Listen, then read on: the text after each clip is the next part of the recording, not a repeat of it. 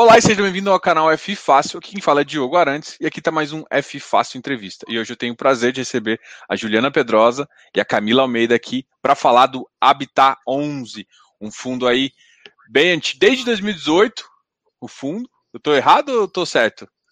O fundo é de 2018, não é? 2019. 2019. Na verdade, se a gente considerar o fundo 1 desde 2017. Ah, é o incorporado, a BTT 11, né?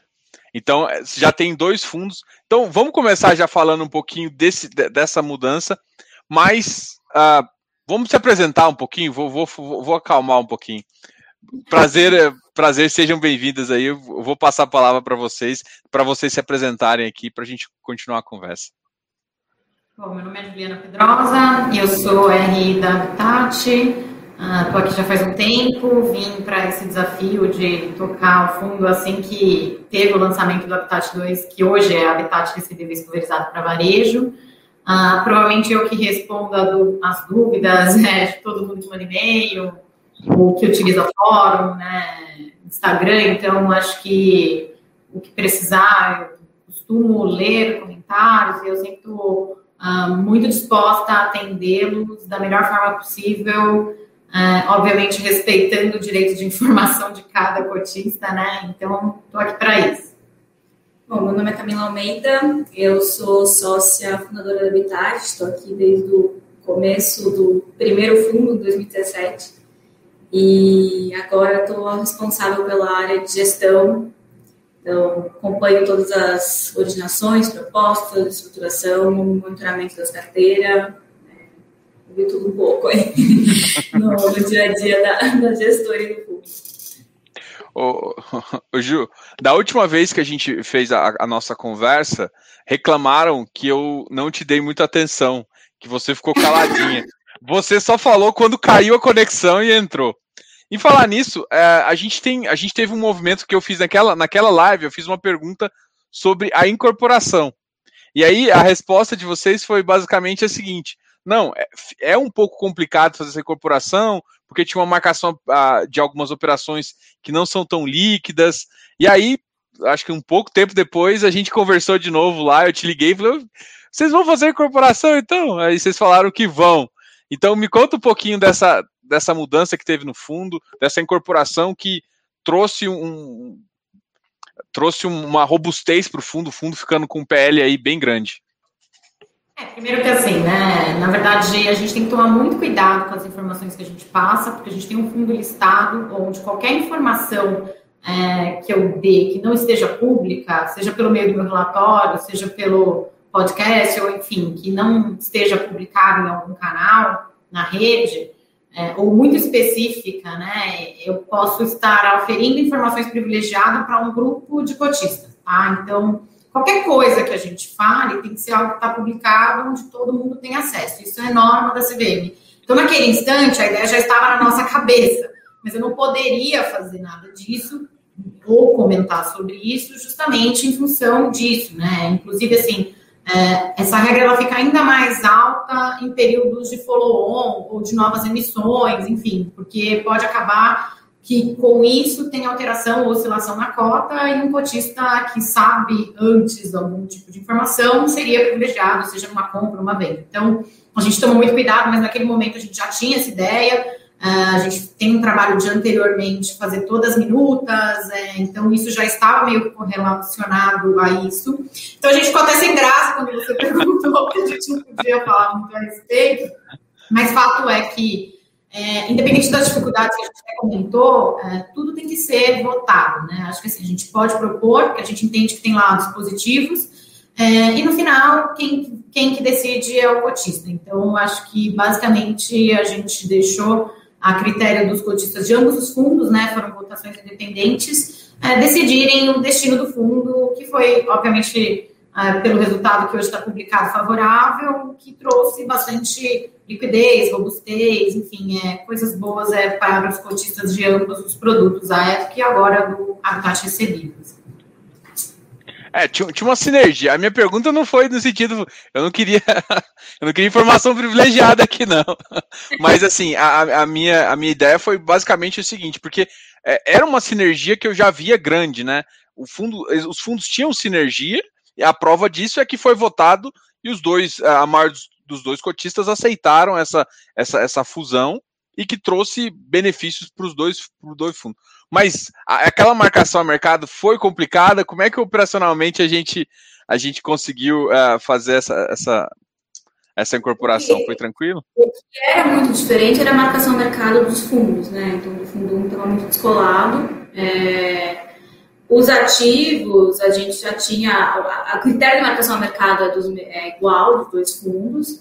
E, e, a questão de distribuição, tudo que tinha para distribuir nos dois fundos, a gente distribuiu antes de incorporar, né? Então, é, a gente teve uma preocupação em tese não transferir riqueza de um fundo para o outro. Então, antes da incorporação, a gente zerou tudo que tinha acumulado em ambos os fundos. Obviamente, é, no fundo 1, provisionamos as despesas para que também não, não virasse um, um custo para o cotista que está é, incorporando. E a marcação ao mercado no final é o mesmo administrador, então está marcado a curva, faz parte do, do, do business, então foi mais fácil. Tanto é que a gente fez pelo patrimonial para que nenhum fundo fosse prejudicado.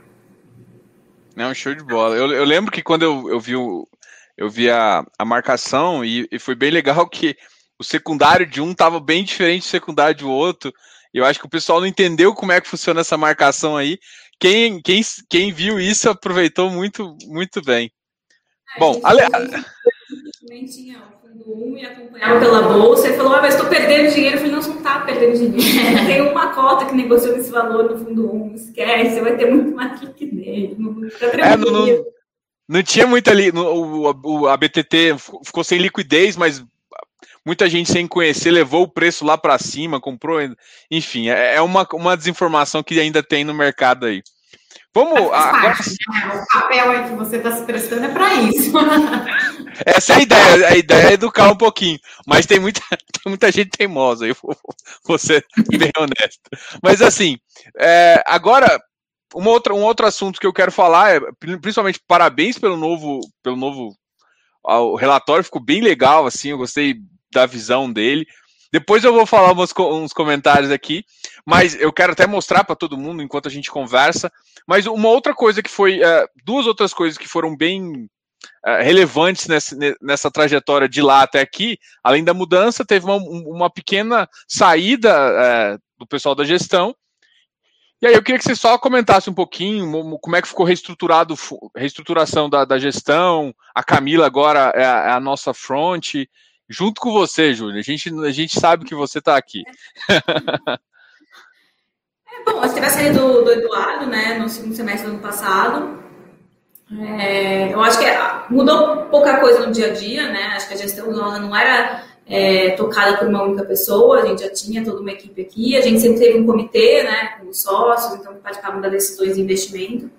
É, o comitê assim se mantém, a, a, equipe se mantém, a gente tem uma área de gestão aqui com cinco pessoas focadas em fazer toda a análise, é, a gente tem uma área de originação, então assim, no, no, dia a dia aqui dentro mudou muito pouca coisa mesmo, assim, é, de estrutura, de como que as decisões são tomadas. É, eu, obviamente, já tinha CGA, já participava da estruturação dos ativos, mas ficava mais é, na parte de, de, estruturação mesmo, então tudo que era operação que estava entrando, análise, tudo isso ficava mais comigo, é, e acabei assumindo, acabei assumindo a gestão como um todo, né? Então, é, acho que a mudança foi essa, é, não teve nenhum estresse aqui de, putz, como que você tocar, seguiu, segue a vida, segue o jogo, é, todo mundo, enfim, a equipe continua, todo mundo continua, e a gente tem sistema para fazer gestão, para acompanhar, ajudar no treinamento, a gente tem equipe de engenharia, nada disso mudou, assim, é, eu acho que o importante é que, assim, é, uma asset, né, que gere um fundo imobiliário, ela tem que funcionar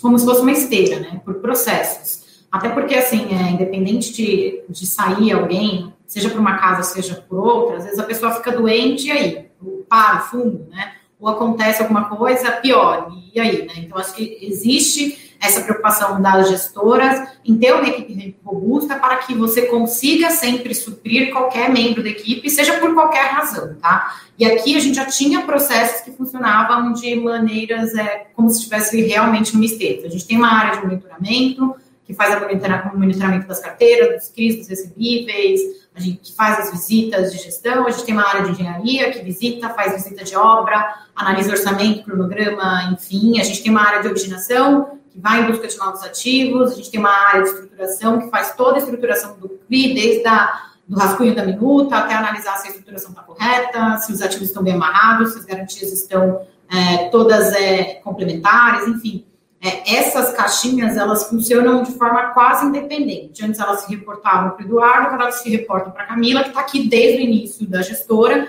e que sempre fez esse papel. A gente até brinca aqui que durante alguns períodos, quando a gestora é pequena, todo mundo vai acumulando alguns papéis, né? Então a Camila já foi RI, Risk Compliance, jurídico. então, obviamente que assim, é uma coisa Eu sei que, que foi até financeiro já. Secretário. Até o viu que meus papéis já foram vários ainda.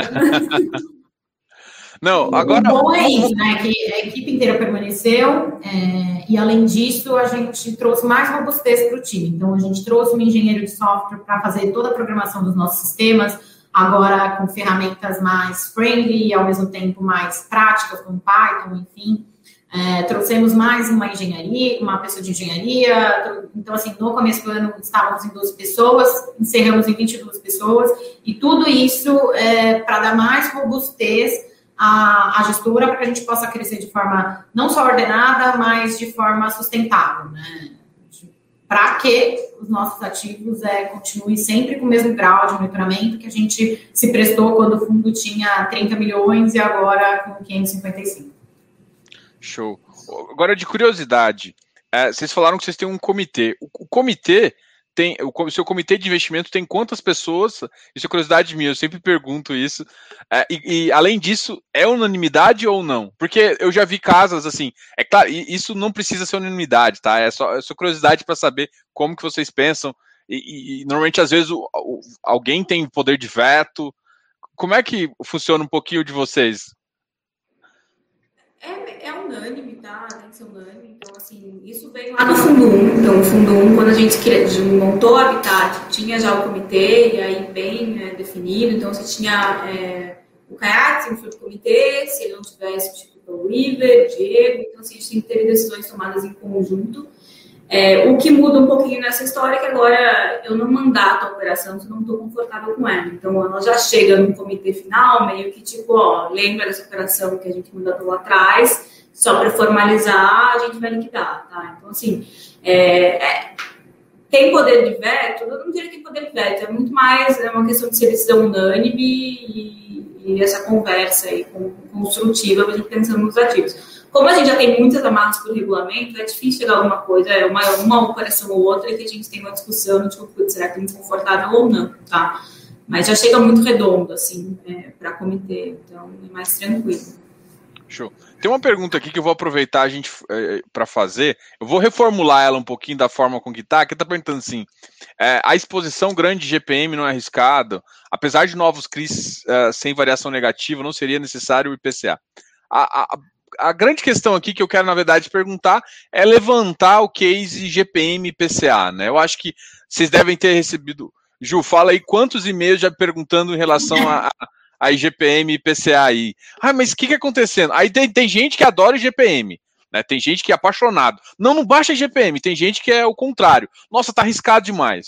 Como é que vocês estão lidando com isso? E um, fala um pouquinho também da visão de vocês em relação a isso para as novas operações tem os dois, né? Você falou tem gente que adora o GPM, mas o pessoal comemorando. Ah, saiu o GPM, então eu falei, gente, não é bom. não é bom inflação de 2% no mês. Tipo, não, não, faz sentido, não é porque você está investindo em GPM que faz sentido.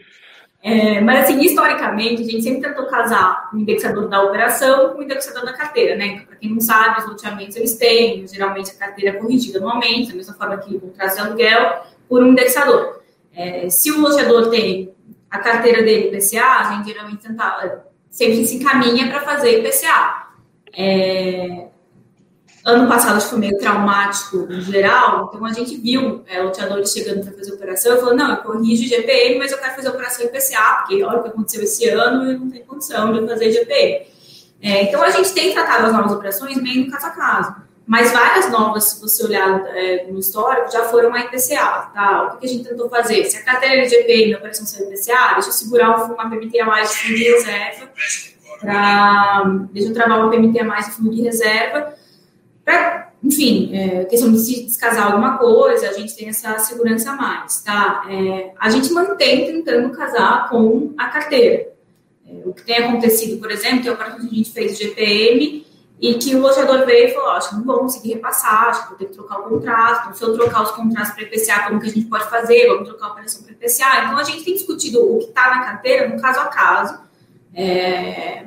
claro que a gente tem a diferença de que o CRI, a correção ela é feita mensalmente no CRI, né, então não adianta o chegar para ele e falar, ah, eu não vou para o GPM, anula a correção, você está corrigindo no CRI, então veio, corrigiu até agora, meio que é isso, e aí a ideia é pensar daqui para frente, né, então é as operações novas, a gente tem buscado, sim, é, fazer IPCA. Claro que se a carteira dele está em GPM, ele quer fazer GPM, não sou eu que vou falar não, e se ele acredita que ele vai conseguir repassar, ok. E aí depois a gente vai, vai discutir. É, mas assim, não, não vimos ainda, eu acho que nenhum fundo viu, o impacto todo desse GPM ainda, né? Então é difícil eu falar, ah, é, putz, tá corrigindo o CRI GPM e já estou sentindo impacto. Por quê? Porque eles, os loteadores agora estão começando a fazer a correção, então tem casos que é cada contrato tem uma data de ano, então você não vai sentir tudo de uma vez, é, se tiver impacto no inadimplência. A gente tem casos de loteador que não vai repassar o GPM, mas vai colocar um teto, então vai conseguir repassar mais do que foi o IPCA, por exemplo. Então, é, tem caso a caso, assim. É, a nossa posição continua sendo tentar casar realmente com a carteira dele, é, mas a gente tem visto a maioria já mudando para não ter o GPM, né? Então acho que isso que é o principal, assim. Uh, chegaram a chegaram a te pedir já, porque assim eu vi, eu vi, eu escutei casos, escutei não, teve um fundo que mudou e eu tive uma conversa também com uma servicer e ela falou que os muitos loteadores, muitos cedentes chamaram, falaram assim, olha, nós vamos trocar, a gente tem que mudar essa operação porque não estou conseguindo repassar e aí a gente vai ter problema. Vocês chegaram a ter esse realmente o caso da loteadora bater na porta de vocês assim? A gente está com um caso. Um caso que a gente está negociando, mas aí é isso. Ele quer, ele quer trocar os contratos, porque realmente ele está com reclamação do lado dos compradores. E, e aí não faz sentido ele trocar para IPCA eu manter o GPM, né? Sabendo que esse ano a gente está já com o GPM alto ainda também nesses meses. Então, é, a gente está com um caso assim.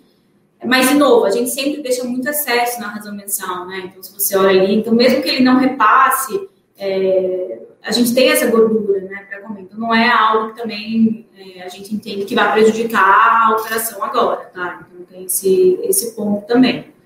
É, a gente está lidando conforme vão aparecendo realmente. Não estou lidando para todos e falando, ah, então. É, a gente não está indo atrás ativamente. É, é, mais passivo, né? É Até porque assim, a gente tem um controle interno do quanto que está sendo o impacto de inadimplência, ou seja, quanto que o, a razão do fluxo está diminuindo e se isso é por causa ou não da correção.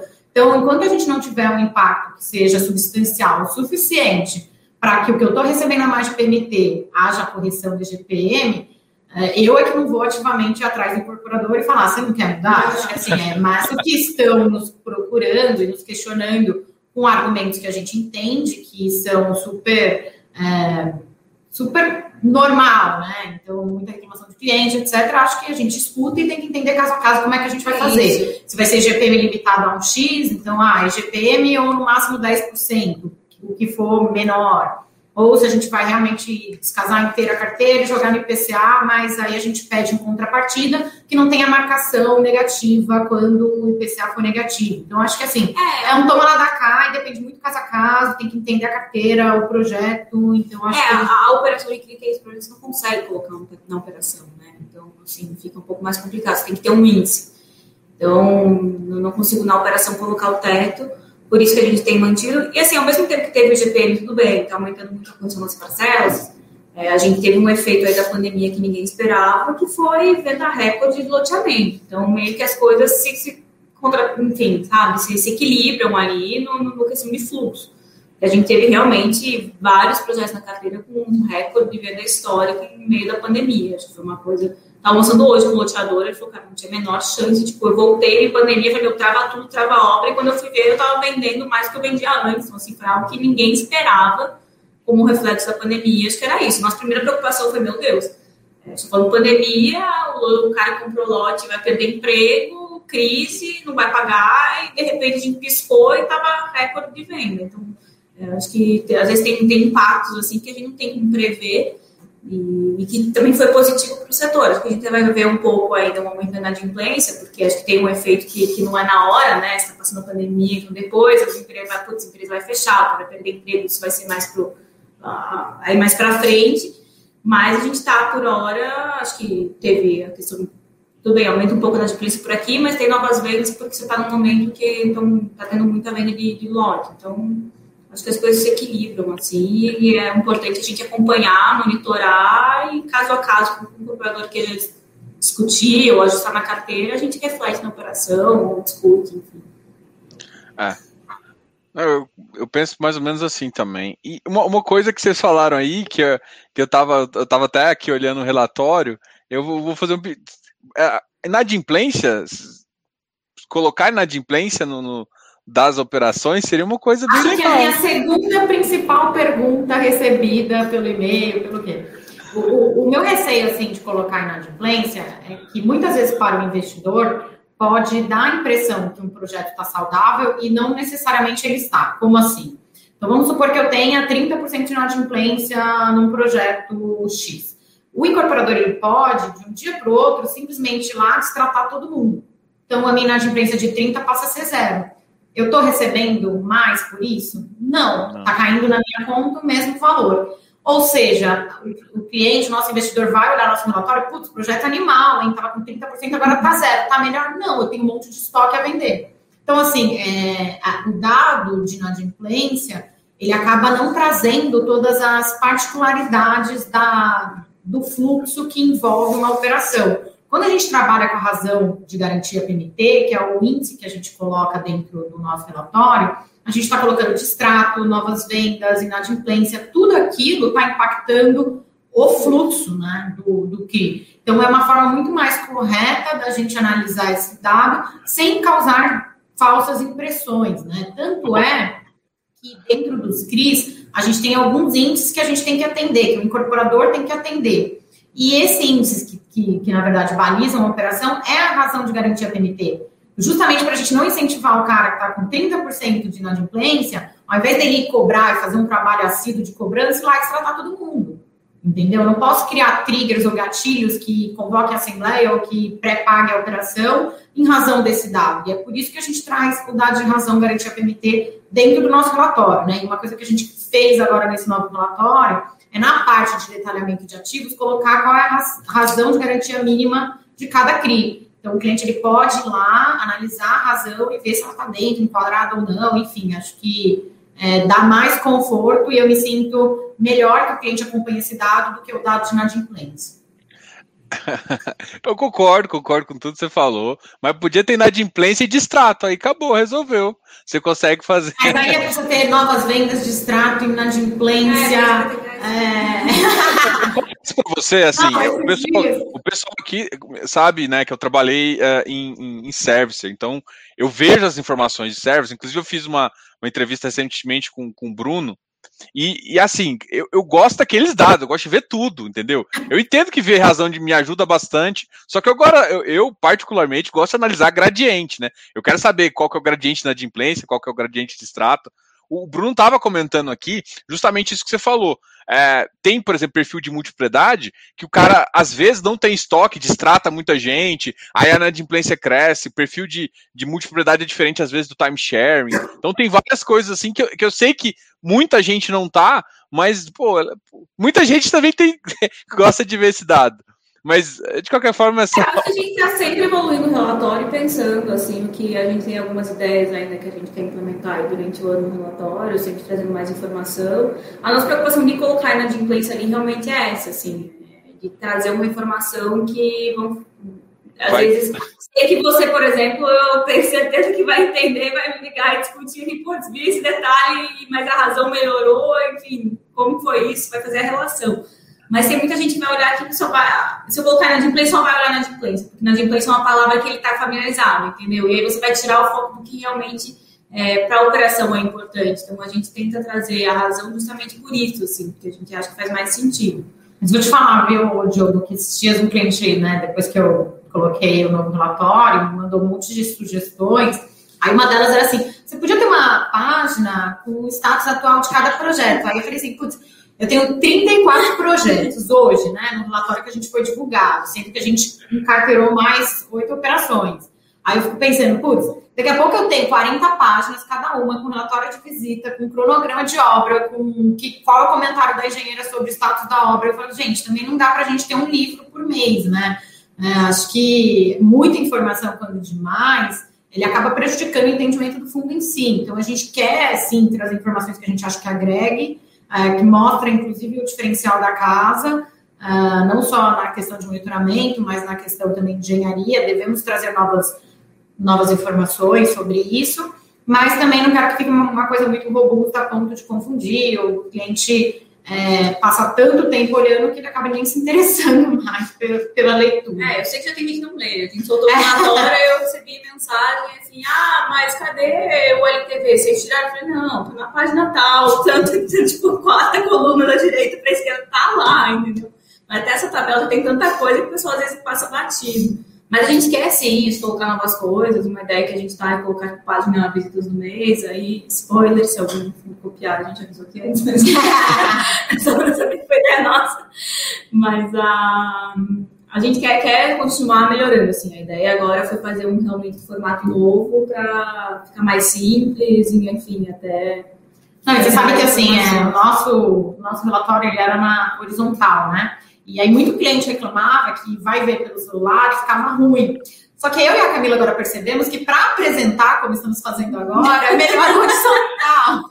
Deixa eu fazer uma reunião ontem, eu compartilhei com ele, ah, me desculpar, eu acabei de mudar o formato, tipo, realmente acabei de perceber que para apresentar em reunião não ficou legal. Não dá. Porque fica pequeno, você tem que aumentar. eu tava notando isso agora, eu falei, eita, da outra vez estava mais fácil. Não, assim, realmente é. o relatório ficou bem interessante, ficou com várias informações. Com, é, eu quero mostrar várias partes que eu gostei aqui do. do é, a visão. Eu, eu gosto muito de, de, dessa. de colocar cenário macroeconômico. Isso eu acho que já, já tinha. Falando também da, da, das operações que vocês estão é, mudando. Antes da gente até entrar na continuação aqui do relatório, vamos fazer. Eu queria fazer uma pergunta sobre. Sobre a Assembleia. Foi uma coisa bem recente teve a, a... Vou até voltar para a gente para focar aqui, depois a gente abre o relatório de novo. Mas é, foi uma coisa que, que foi chamado, gerou algumas, algumas conversas em, ter, em termos. Vocês é, poder ficar um pouco mais middle, middle risk ali, pegar operações corporativas, mas na verdade não, for, não é tão com essa com essa visão que o, que o investidor tem que ter, né? Explica para ele mais ou menos como que que, que é, tem que ser encarada essa nova Assembleia. Até, até porque também a maioria aprovou, né? Agora. Vamos lá, a ideia foi a seguinte, tá? É, acho que todo mundo sabe que nosso fundo foi o primeiro focado em quem pulverizado que veio para o mercado de varejo em julho de 2019. Não tinha tido até então um fundo que tinha se comprometido a focar nisso, tá? O que isso quer dizer? Muito legal, fomos os primeiros, porém fizemos um regulamento que desse segurança para o investidor e que a gente ia tomar os devidos cuidados com garantia, com né, nível de risco que a gente ia tomar. Então, se você olhar nosso regulamento, tem coisas que vários outros fundos que têm o mesmo foco não tem hoje. Né? Então, assim, eu tenho amarras de garantia, de LTV, tudo isso. É, e, e essas amarras, assim, no nível que ou eu invisto nessa operação exatamente, ou a única coisa que a gente podia era CRI, nem lembro agora como que era, porque a gente realmente não rating a menos pela FIT Moody's ou, ou uma F de imóvel corporativo em garantia. Ainda falava uma F de imóvel corporativo em garantia. Então, assim, era a única coisa que a gente podia fazer que não fosse pulverizado e amarrado. O que aconteceu ano passado? Tá? A gente meio o mercado começou a ficar ainda mais aquecido, começou a aparecer um monte de operação, muita coisa diferente. Chegou tipo operação que ia ter uma carteira pulverizada depois, cedida em garantia. Só que ela nascia com contrato tampão, porque o cara estava fazendo, era comercial, tá? Não era residencial. Estava fazendo contrato, era operação de IPCA mais 9, ia nascer contrato tampão, segurar uns meses, e depois já ia entrar todos os contratos que ele já tinha né, negociado como garantia. Tive que deixar passar, porque o administrador não deixou comprar, porque eu tinha um contrato tampão largado. É, que mais que apareceu? Enfim, é, operação, por exemplo, apareceu, se aparece um, um pulverizado para mim, mas por acaso um é, devedor tem mais de 20% do saldo devedor, eu não posso entrar dentro dos ativos alvo. Então, tipo, se eu aparecesse uma operação, sei lá, de logística aqui para gente, que tivesse vários devedores do galpão, mas tivesse um cara que tinha 21% do saldo devedor daqueles contratos, não, o administrador não deixava comprar. É, independente de ser o melhor cedente. Exato, né? independente de qualquer coisa. Não, o regulamento não me deixava comprar. Então, assim, operações que nasciam um contrato com pão, ou, por exemplo, é, às vezes, quando você estava originando, você, vai, você sabe que você vai originar a operação que está mais no início, ou muitas vezes, que tem obra, mas tem um mega estoque. O cálculo do LTV que a gente faz, que todo mundo sabe que a gente dá um mega desconto, tanto na carteira inadimplente quanto no estoque. O que acontece? Na largada, fica mais alto, porque ele está com muito estoque. Quando ele vai vendendo, esse LTV vai diminuindo. Então, operações que eu ia entrar um pouco mais no início, eu ficava com o LTV mais alto, e aí falava, putz, não, não passa. Então, eu ficava perdendo também mercado nesse sentido. Então, inclusive, por exemplo, a gente fez a mudança pensando não só em CRI corporativo. Sim, agora eu posso comprar, se eu quiser, o CRI é, Redditor, que todo mundo compra. Vou sair comprando o Redditor que todo mundo compra? Não vou, não é o que a gente quer fazer. Entendeu? A gente quer continuar é, se diferenciando. Mas, por exemplo, uma alocação que a gente fez esse mês era um CRI em corporação em que ainda tinha um pouco de estoque. A gente quebrou o índice de subordinado e eu entrei na subordinado também. Por quê? Porque a subordinada está com LTV um pouco acima dos 60% agora? Tá. Vai passar um tempo, ela vai vender mais? Vai, se não quadrar 60, ficar muito próximo de 60. É um nível de risco que a gente está confortável e eu não ia deixar o original mandatar e levar para mercado a subordinada porque eu não podia tomar aqui.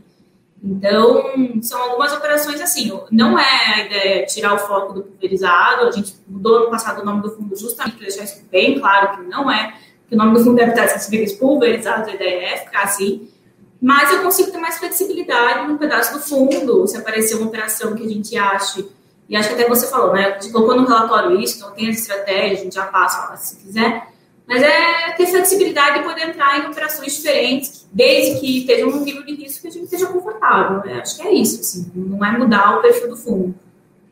É, não vamos fazer nada diferente do que a gente já vem fazendo. Na verdade, a ideia é ter essa flexibilidade para a gente ser mais competitivo em relação a mandatos e também é para a gente conseguir trazer mais rentabilidade para o nosso investidor. Acho que basicamente é isso. Eu confesso para vocês que sempre inicialmente, quando eu comecei a investir em fundo imobiliário, quando falava em mudar regulamento, é, eu assustava um pouquinho. Hoje em dia eu tenho uma visão completamente diferente. Porque para mim, é, você faz um. E assim, eu vejo muito fundo sendo prejudicado pelo próprio regulamento. O regulamento impedindo de fazer alguns negócios que foi previsto um cenário A e de repente a gente sabe, da Covid, dá o que for. E muda as coisas e, e de repente vai. Então, assim, eu, eu, tenho uma visão muito mais flexível. Porque é o que vocês fizeram aqui, justificando, olha, minha intenção é fazer isso também, eu quero liberar essa visão, isso aqui, isso aqui. Uma curiosidade agora em relação a a assembleia, né? Vocês fizeram uma assembleia um pouco uh, digital e, tu, e, tudo mais. É, e, e, bateu o quórum.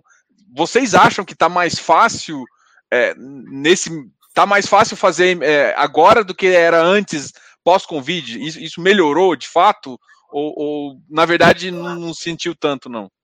Eu acho que um ponto que mudou é que a gente fez consulta formal, né? Então não teve que fazer a assembleia de fato. É, eu não sei se está mais fácil. Não, acho pesadelo, mas eu acho que assim, tem que fazer alguma coisa. Depende muito de administrador, tá? Então eu vejo que alguns administradores, como o BTG, trabalham já de forma digital, você abre ali, tem um sai, alguma coisa assim, e você consegue assinar aqui. O nosso administrador ele ainda não está fazendo dessa forma, tá? Então, quando teve a assembleia, a gente teve que fazer via consulta formal, que é menos burocrática do que é, a assembleia normal, porém também ainda tem papel, tem que assinar, então acaba tendo uma dificuldade para o cliente, né? Então, assim, a gente espera que, que sim, a CVM autorizou fazer a assembleia online, ela trouxe todo um caminho na B3 para fazer o voto eletronicamente, e a gente quer que os administradores logo se comprometam a trazer essa realidade para o cotista, porque eu acho que quanto mais acesso a gente tem, é melhor, não só para a gente, mas para o investidor, né? Então, eu acho que, assim, a grande dificuldade é porque a gente pela norma, trabalha com quórum qualificado em determinadas matérias, né? Que seria 25% né, de presença e aceitação no mínimo, né? Então, assim, com isso, o fundo crescendo muito e ficando muito pulverizado, às vezes não é todo mundo que vota, né? Então, isso acaba dificultando na hora de, de aprovar algumas matérias, porque às vezes o cliente, independente de aceitar, caso ele fosse atrás e entendesse do que se trata, muitas vezes ele recebe e-mail lá e ele nem abre. Então, assim, é, quórum qualificado acaba que prejudicando bastante a aprovação de algumas matérias. A gente viu fundos é, no passado, você deve saber até de quais eu estou falando, que realmente até hoje é, tem problemas é, de alocação ou de estar tá colocando muito amarrado, você pode criar, é, exatamente, justamente porque ele colocou não, isso lá no início e agora ele não consegue mudar porque não tem quórum, porque ele tem 200 mil cotistas. Então, assim, é complicado, mas é um desafio para a indústria como um todo, não é só um desafio da Habitat. Não, com certeza. Não, eu acho que assim, o Covid veio, a CVM mudou a norma. Eu só vou fazer um comentário maldoso aqui. Eu conversei com o Juliano Cartrocker, Carno... nossa, errei o nome dele. Cornáquia. Com o Juliano da Vortex, ele falou para mim que o sistema já está operacional, tá? Ah, eu também falei com ele semana passada. Não tava ainda. Não tava, hein? Eu ainda chequei antes. Falei, ó, oh, se eu conseguir mandar para o Dockstar, não. Mas eu falei com eles, eles realmente fizeram esse trabalho. É, a ideia é que a próxima é, realmente consigam fazer assim, porque muda muita coisa. Assim, o principal, o principal ponto que atrapalhou a gente que atrapalha é isso. Porque não é, ninguém quer ter que imprimir, assinar, não dá já passamos nessa fase, acho que já, já foi, né? Não, eu confesso para você, vamos supor, você tá com, sei lá, mil cotas, duas mil, ah, fala, assim, pô, vou assinar para isso dá 0,00, não, isso faz diferença não. É isso. É assim. Vou ter que imprimir. Bom, a, a, a, tendência é, é a tendência é realmente é isso diminuir pelo menos essa parte impressa e já, já, já pelo menos evoluíram também com o um negócio de informe mensal. Falar nisso, vocês estão recebendo muito, muito e-mail para falar assim, gente, não é, não, não somos nós. Eu vou fazer essa pergunta e depois uma outra, que é, é já em relação. Não, estamos recebendo bastante. Eu achei que não estava tanto, mas é, na verdade, assim, é, é o administrador que é responsável, a Vortex ela está fazendo isso de forma digital, então tem um sistema, e até o dia 28, que seria o último dia uh, pela lei, né, que os administradores têm que enviar essa informação para os cotistas, todos devem estar recebendo um e-mail informando como que vai ser o acesso digitalmente e também o arquivo na residência, né? Então, acho que não depende da gente, mas quem me pergunta, eu respondo que se trata justamente disso que eu coloquei aqui. Eu confesso para você que eu já recebi, já olhei lá, tá? Meu rendimentozinho do Habitat tá lá, enfim. Vamos. É, agora, agora é o seguinte, vamos falar um pouquinho das operações que, a, que vocês acabaram de colocar na carteira, até para o pessoal entender, principalmente essa que você comentou em relação à parte de incorporação, né? É, que é um pouco diferente do que já vinha, mas, falou, já está já, já tá no, no, no, regulamento e também para o pessoal entender é, como é que o fundo foi. Eu já vou começar a mostrar o relatório enquanto a gente fala, que aí eu já vou parando em alguns pontos que a gente pode conversar também. É, bom, a gente entrou, teve alguns investimentos esse mês, né? Acho que foram seis, que eu tô, não lembrava o número. Fez bastante. É, e, e também, isso, esse mês eu digo fevereiro, né? Porque a gente já soltou o mês falando, soltou o relatório falando das de janeiro, mas já tinha falado delas no mês passado. Então, em fevereiro a gente fez é, aproximadamente 17 milhões de investimentos, novas alocações, é, todas elas focadas mesmo em pulverizado. É, eles não vão estar na planilha, acho, porque são os desse mês, tá? Viu? Se você estiver descendo aí. Mas, enfim. É, então, a gente entrou. Uma foi uma transacional no que já tinha, que era essa do Golden, que é uma propriedade em Gramado. É, outra, e duas foram em incorporação nesse sentido que o Diogo comentou, né? Então, o, que, é a diferença de uma operação de incorporação? O, o incorporador ele não está financiando em 120 anos da mesma forma que um 120 meses, desculpa, da mesma forma que o loteador, né? Ele cobra ali umas parcelas iniciais e na hora que ele entrega um empreendimento, você vai lá, você tem que pagar uma parcela na chave, Só que aí o comprador geralmente vai no banco, Itaú, uma caixa, enfim, financia com o banco, o banco quita e ele fica pagando parcela mensal para o banco. É, então, como que a gente estrutura essas operações? A gente, a gente entra financiando a obra, né, dando os recursos para a obra, e na hora que, o, que, os compradores vão conseguir o repasse com o banco, eles vão quitar a gente, não o incorporador, e aí vão ficar pagando para o banco. Basicamente é isso, é a principal diferença. É, a gente estrutura elas de uma forma um pouco diferente também, que assim, como você não conta com aquele excedente de fluxo todo mês, a gente dá o dinheiro para a obra, a gente garante que ele vai ter os recursos da liquidação que ele precisa para a obra, mas tudo que entrar de carteira, enquanto não tiver entregue, todo momento, enquanto não tiver quitado, vem para mim. Então, é uma operação que a gente chama no mercado de full cash sweep, né? Então, todos os recebíveis que entram vêm para pagar a operação e não vão para o incorporador. Então, essa é a principal diferença com relação aos loteamentos em que a gente tem uma parcela contratada, que a gente sabe quanto vai ser mês a mês, tá? Então, isso é o principal. Por quê? Porque se de repente ele vendeu um estoque à vista, esse dinheiro vem para mim e não vai para ele, enfim, se ele receber antecipação, tudo isso. É, é, mas eles não deixam de ser pulverizados, tá? Eles são uma carteira pulverizada por trás, tem lá 100 apartamentos, 150 apartamentos, então eles não saem do nosso foco de pulverizado. É só que a gente está estruturando elas de uma maneira que faça mais sentido para esse tipo de, de empreendimento. É, então, a gente entrou em duas assim, as duas no estado de São Paulo, até uma em Diadema, pertinho de São Paulo, e outra em São Paulo mesmo, região de Interlagos. É, a gente vai trazer mais informações deles aí no, depois no próximo relatório, aquele detalhamento dos ativos certinho, e a gente posta no Insta enquanto isso, né? Já postamos uma agora. É, e o que eu comentei com, com você, né, Diogo, que uma dessas a gente tem subordinada também, é, que, que aí ficou com a LTV início um pouquinho acima, de, é, um pouco acima de 70, dos 70, e a ideia é que com, com as novas vendas esse LTV reduza para a gente andar desconto no estoque, então foi a primeira alocação que a gente fez realmente dentro daqueles 16,5% que eu posso fazer, que não se enquadra nos ativos altos. É, fora essas operações, gente também numa operação de BRDU, é, então, são vários, é uma operação de 40 milhões. Você fala, pô, 40 milhões em um loteamento. Não, uma operação de 40 milhões tem vários loteamentos dentro dela, tá? Então, são quatro ou cinco loteamentos, seis loteamentos. É, dentro da mesma operação, então você tem recebíveis esses seis loteamentos pagando a operação.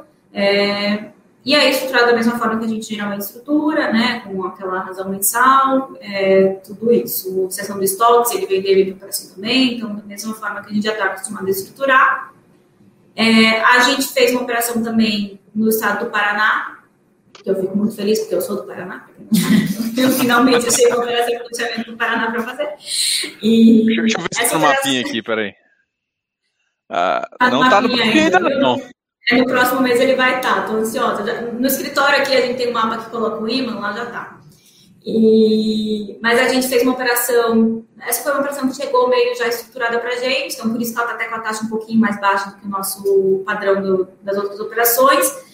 É, mas é um grupo muito forte, tá? No interior do Paraná e na região de Londrina, então é, essa operação ela tem um loteamento em Guarapuava, tem um fluxo para as obras desse loteamento, e tem também é, um pedaço que é uma dívida é, que cabe dentro do loteamento, tá? Então não é que essa operação ela não fica nos ativos alvo, mas eu dou que a gente deu uma dívida meio corporativa para ele junto com um pedaço do loteamento e que eu tenho uma F um terreno num condomínio em Londrina, um valor aí de 6 milhões, então assim é uma operação bem bem segura também e com um grupo com um grupo grande, né?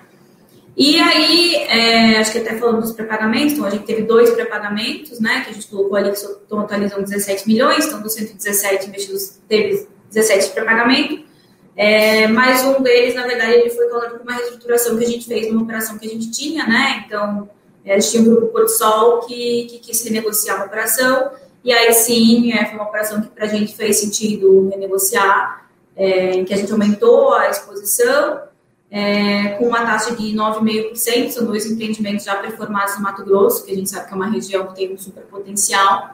É, então, a gente entendeu que nesse caso fazia sentido para a gente fazer uma operação é, com, com um grupo, tá? Aí, mas as alocações foram essas, então, a alocação líquida aí ficou 100 milhões nesse mês, que foi é, bem significativo aí para o fundo. É, os pré-pagamentos têm atrapalhado essas, essas questões, essas. Porque assim, as taxas estão amassadas, né? E muita gente tem trocado dívidas mais altas por dívidas mais altas. Existe uma canibalização. Quem está no mercado de securitização está vendo isso, né? Tem muita gente prepagando operação de amiguinhos, enfim. E, e... assim, como é... isso tem... atrapalha, né? Se, se você olhar o que a gente alocou desde o ano passado, se você somar, esquece o quanto tem em caixa hoje, mas se você olhar o que eu aloquei, a gente alocou 220 milhões.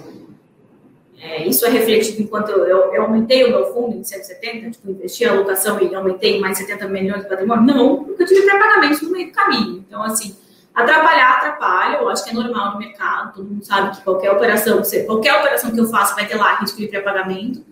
Eu acho que tem um aprendizado que vem disso, né? Como a gente se prevenir para que isso não aconteça nas próximas. Então, multas mais altas, é, tem, temos tentado formalizar em paralelo termos de direito de igualar oferta ou preferência, né? Se por acaso quiser renegociar.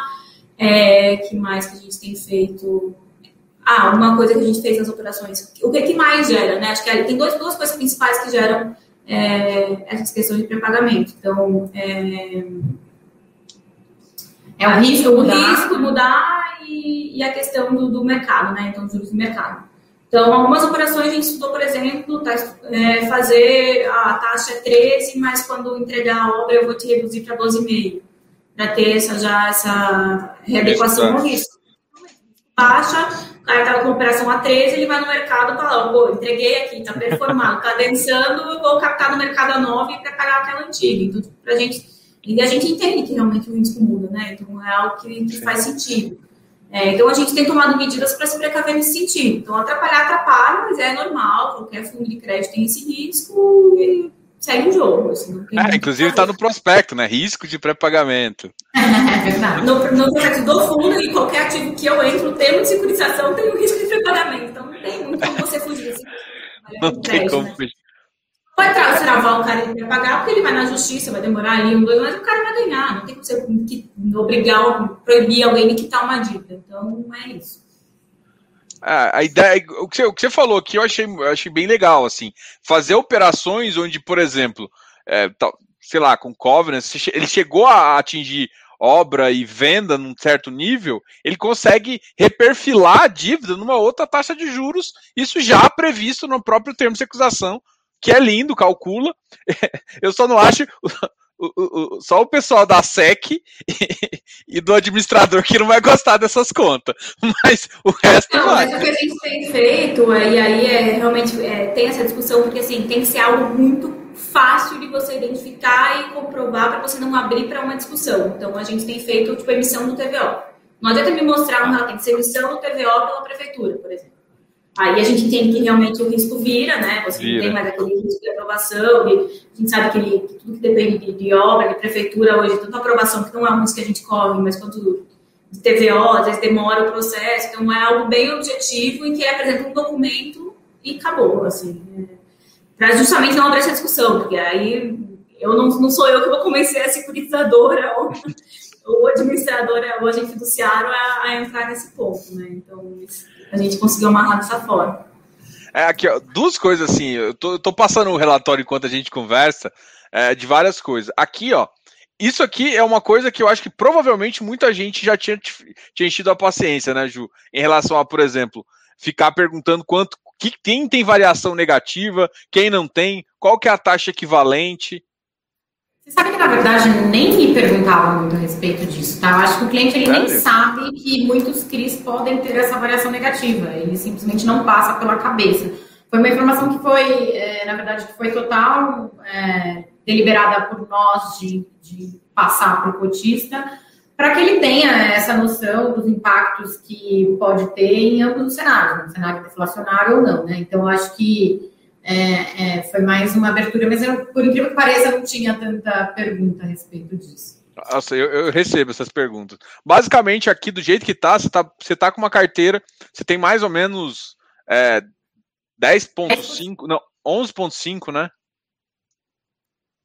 11.5 que pode corrigir, ou seja, é uma proteção muito grande para sua carteira, que protege o que a gente comenta, né? Você quer saber mais ou menos quanto de yield base é só você travar a operação em zero, que a inflação faz uma conta básica. E aí você só tem o positivo da inflação aí. É uma conta bem simples, sim, mas te dá uma, uma informação aí até para você precificar e botar na curva. Isso daí é para a galera aí que, que adora fazer isso. Daqui a pouco a gente fala do Paraná. Eu, eu também gostei dessa parte aqui, hoje eu estava passando aqui, que é, é, vocês deixarem bem claro e também colocar o percentual de cada, de cada do tipo de que vocês estão vendo em relação à estratégia core. Essa estratégia core, inclusive, foi a que a gente comentou mais, mais cedo.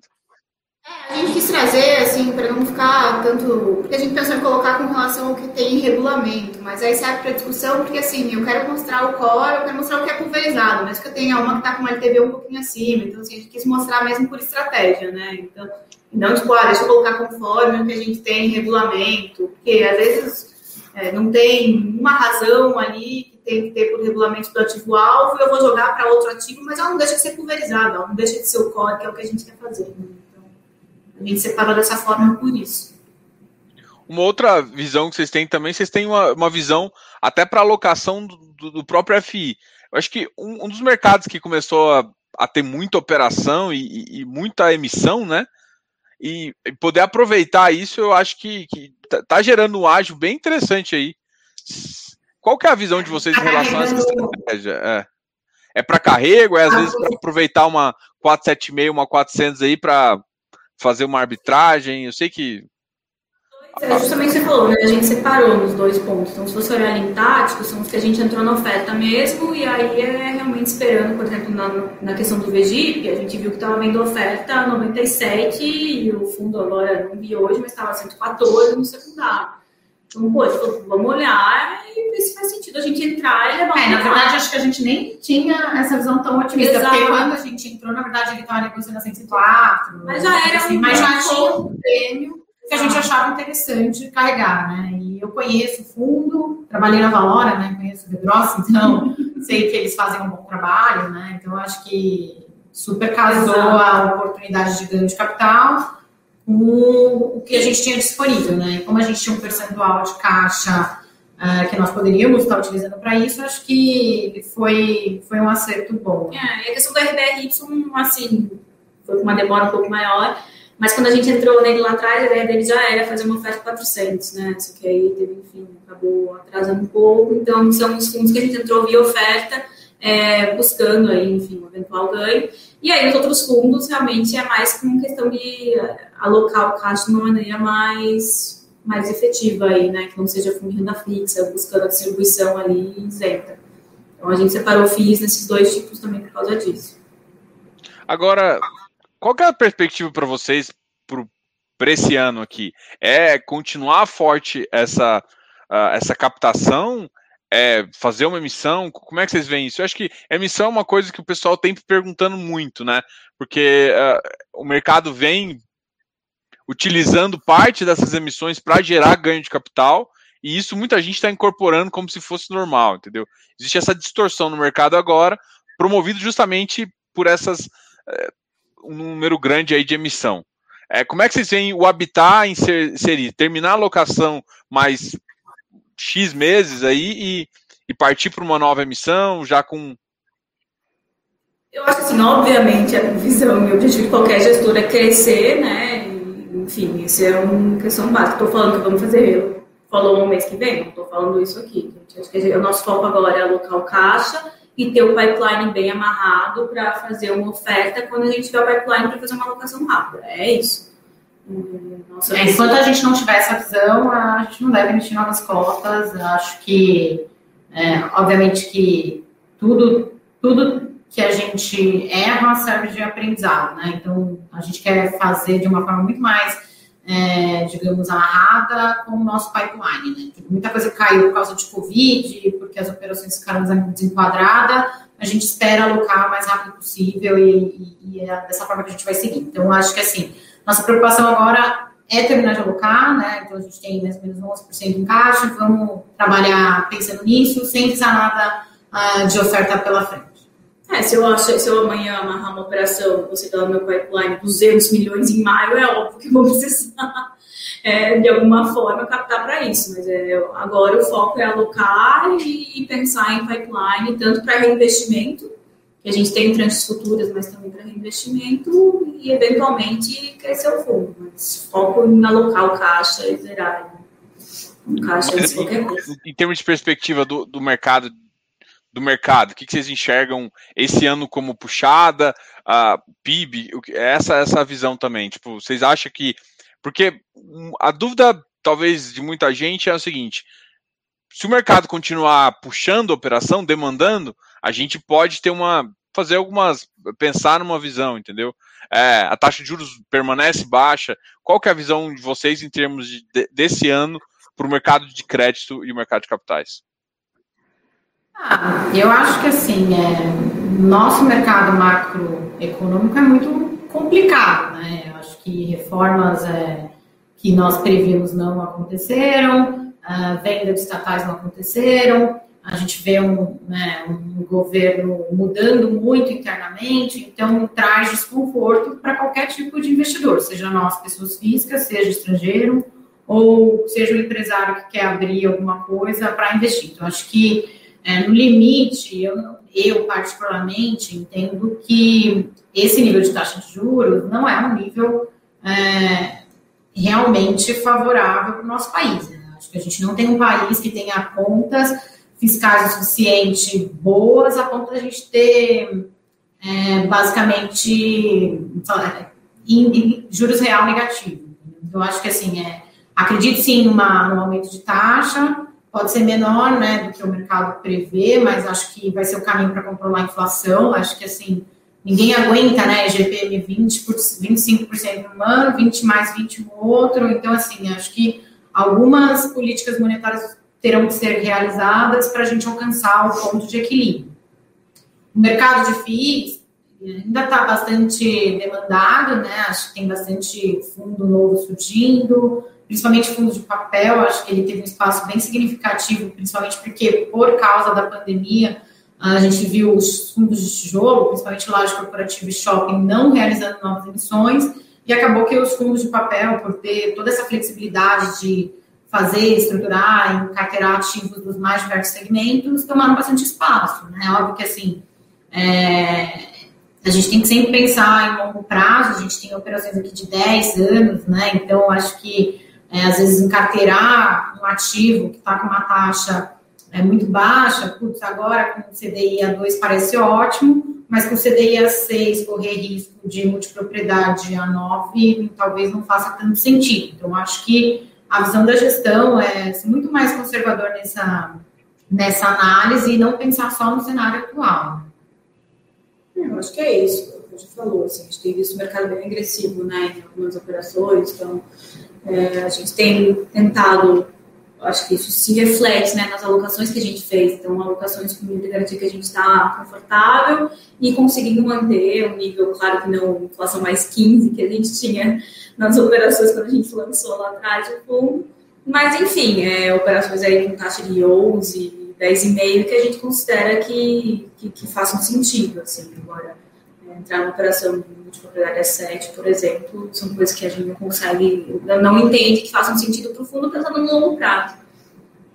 E é por isso, talvez, que a duration do, do fundo é na faixa ali de 3, alguma coisa, é 2.7, 3, é, é como se fosse um target, justamente para eu, se o mercado adaptar, ter uma, eu ter uma maior adaptabilidade dessa, dessa.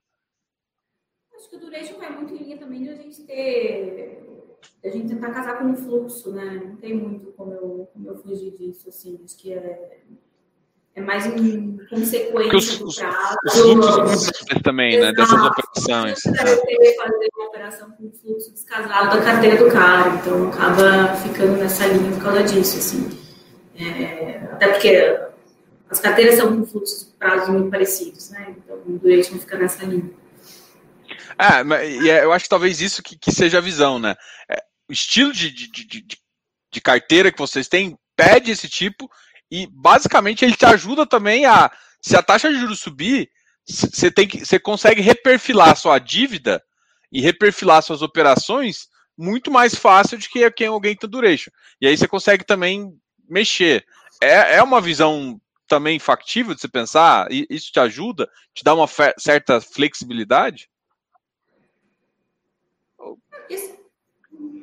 É, na verdade, assim, como a gente está no fundo do high yield, quanto mais aumenta a minha duration com taxas altas, melhor para mim, tá? Eu acho que faz muito mais sentido, talvez, para o cara que tem um fundo high grade, ter essa possibilidade uh, de ter uma duration menor, porque assim ele consegue encarteirar ativos a taxas maiores ou menor, enfim, dado o cenário, tá? Uh, óbvio que, assim, por ter uma duration muito longa e a gente corre mais risco de pré-pagamento, talvez, que o cara yield que já está numa taxa mais baixa, tá? Então, acho que acho que tem os dois pontos de vista, acho que nenhum é certo, nenhum é errado, acho que depende de ativo por ativo, né? Acho que a duration é muito mais uma explicação do tipo de ativo que nós estamos do que estratégia de gestão a respeito disso. É, acho que é isso. Iniciada pelo fato que a gente tem amortização mensal, PME, né, juros mensal, que acaba aí pesando na questão do leite. Mas se você olhar o vencimento, por exemplo, tem operações aqui que vencem em 2030, 2029, 2027. Então, assim, nesse sentido que a gente fala que não faz sentido agora entrar numa operação com taxa 6, 7, pensando que vai ser uma operação de 12 anos, por exemplo, 10 anos botar. Agora é muito fácil, né? A gente vê esse momento de pré-pagamento porque o juros está baixo, tá todo mundo, opa, deixa eu aproveitar para renegociar. É, eu nunca vi nenhum incorporador me ligando falando, ó, minha dívida tá muito barata. Exato, assim, vai, porque aí você vai se renegociar agora com uma taxa baixa, vai chegar daqui a seis anos, vai estar, tá, sabe Deus, vai acontecer, vai dar, os juros vai dar seis, sete, você vai estar numa operação de loteamento sete e meio, falando, meu Deus, tipo, é, tá completamente descasado, aí você vai fazer o quê? Vai carregar, entendeu? Não tem o que fazer, então... É. A gente essa tenta é uma... manter essa análise do spread quando a gente faz a, a taxa, né? Quando a gente precifica as operações. Ah, isso é interessante. É porque assim, se, se você acaba que talvez é uma, uma, uma, consequência, igual você falou, das operações mesmo. Porque você olha justamente os high grades que te, poderiam ter uma, um repipelamento, tem aquelas durations longas, e aí você olha carteira, você tem aqueles CRIs de 10 anos atrás a 98% CDI que eu hoje você fala assim, como é que eu tô correndo risco de crédito 98, né? Então você tem isso. Do, do, ativo mesmo, tá? Então, se você tem uma operação, um FII high grade de estoque, ela vai ser curta, porque você não vai prever que você vai vender um apartamento durante 10 anos. Porque se você está prevendo isso, é porque o apartamento é ruim. Então, é, aí se você vai para uma dívida clean, aí sim, talvez faça sentido para a empresa ter uma duration ainda maior, uh, porque ela tem um rate bom naquele momento, então ela vai querer ter uma duration maior possível. Então, eu acho que depende mais do ativo, tá? Acho que não é um foco de estratégia. Não, e respondeu aí já. Ah, tá rindo que eu segurei a cadeira dela aqui, gente. Você tá vendo? Tá nós dois mexendo, ela para um lado e eu para o outro aqui. A gente combinou. Eu sou quieta, e aí daqui a pouco eu tô assim, e aí eu não quero deixar o meu investidor passando mal. Então a Camila tá me segurando. É engraçado que eu também faço isso, a minha perna fica mexendo. Quem assiste na velocidade 2, muita gente hoje em dia tem, tem isso, que, que é a informação bem mais rápido. Assiste na velocidade 2, você fica assim. É e aí, senão você. Assistir na velocidade 2 ele vicia tanto que esses dias eu tava assistindo um filme na Netflix eu falei, nossa, podia ter uma velocidade 2, né? Pra mim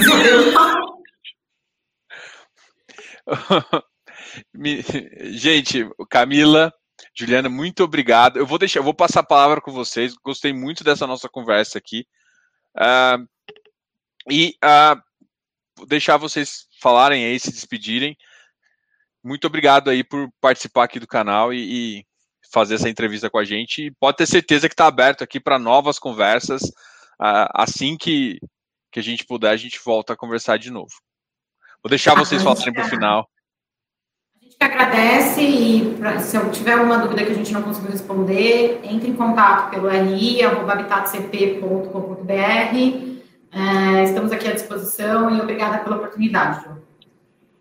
Acho que é isso, acho que está sempre aberto a ouvir, né? Tanto sugestão quanto, enfim, dúvidas, estamos super abertos para conversas e a gente marca mais conversas em breve aí também, não, com certeza. Pessoal, o contato dele está aqui embaixo na descrição. Coloco o contato, o e-mail pessoal da Ju. Tô brincando, o meio comercial dela tá ali. A gente pode mandar, ela responde da mesma forma, tá? Às vezes ela responde mais rápido o comercial. Não avisa. Tô brincando. Pessoal, muito obrigado aí por vocês assistirem aqui. Qualquer dúvida em relação a Habitat, você tem os contatos dele, qualquer pergunta aí pro canal pode endereçar para a gente. Muito obrigado por assistirem e até a próxima.